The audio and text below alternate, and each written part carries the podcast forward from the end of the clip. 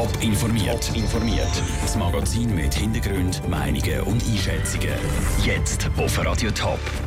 Wie die Stimmung zu Rehdobel einen Tag nach der blutigen Schiesserei ist und wie die Bewohner vom Wohnblock zu Frauenfeld mit dem eingestürzten Stegenhaus leben. Das sind zwei von den Themen im Top informiert. Im Studio ist Vera Büchi. Zu Rehdobbel sitzt der Schock nach der blutigen Schiesserei tief. Gestern hat ein 33-Jähriger bei einer Hausdurchsuchung auf die Polizisten geschossen. Ein Polizist ist so schwer verletzt worden, dass er immer in Lebensgefahr ist. Der Täter ist nachher geflüchtet und hat sich stundenlang verschanzt. Am Abend dann hat er sich selber verschossen. Von diesen dramatischen Ereignissen hat der Gemeindepräsident von Rehdobbel, Peter Bischof, zuerst mal gar nichts mitbekommen. Irgendwann hat äh, ein Mitglied von der Kanzlei ein SMS bekommen von einer Bekannten, dass jetzt da irgendwo in Reddoppel etwas in Schiesserei sei. Wir hätten ja nicht gewusst. Wir haben dann da geschaut online, aber mehr haben wir auch nicht gewusst. Was ist Ihnen dann durch den Kopf gegangen, wo das Ausmaß der Tat nach dies nach klar geworden ist?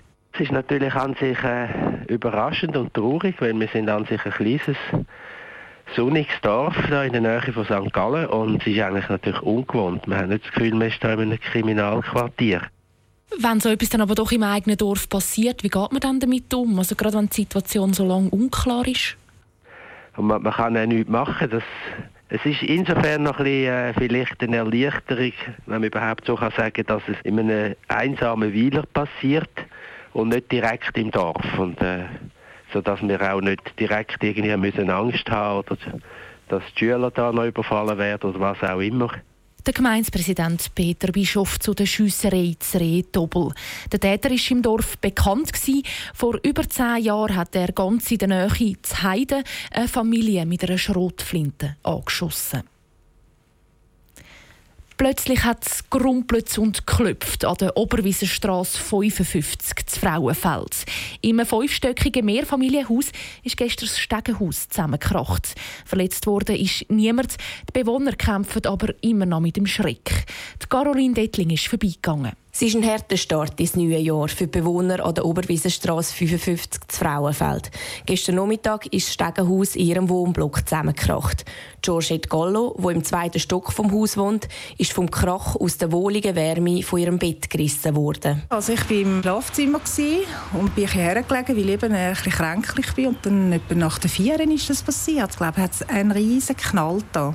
Da habe ich also wirklich gemeint, diese Seite dann stehen sie nicht mehr, oder? Wo sie dann raus schauen, hat sie nur gesehen, wie alles bambelt und stäubt. Ich habe gerade richtig gezittert und ja, einen Schock hatte ich schon, glaube ich, leichten, weil äh, ja, man ist einfach völlig platt. Wir haben noch gesagt, das Stegenhaus ist auch nicht mehr das Neueste und so, oder? Und dass dann das gerade passiert. Jetzt müssen Bewohner durch ein provisorisches Stegenhausgerüst außerhalb vom Haus laufen, um zu ihrer Haustür zu kommen.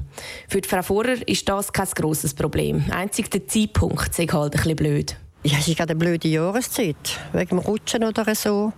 Und sonst, man findet sich damit ab, weil es ist jetzt einfach so. Und das andere wird ja dann Vorzug geregelt, was gemacht wird. Was zählt, sage ich, dass niemand verletzt worden ist. Der Beitrag von der Caroline Dettling. Experten klären jetzt ab, warum das Stegenhaus zusammengebrochen ist. Alle Informationen und Bilder gibt es auf toponline.ch. Für den FC Schaffhausen ist es heute ein besonderer Tag im doppelten Sinn.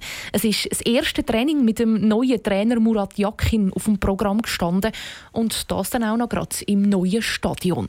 Das Sandro Peter und Dave Burkhardt haben den speziellen Morgen für uns mitverfolgt. Die erste Übung im neuen Stadion mit dem neuen Trainer hat nicht viel mit Fußball zu tun gehabt. Zuerst hat im Lipopark nämlich müssen die Kunststraße vom Schnee freigeschaufelt werden. Auch der Murat Yakin hat fließig mitgeholfen.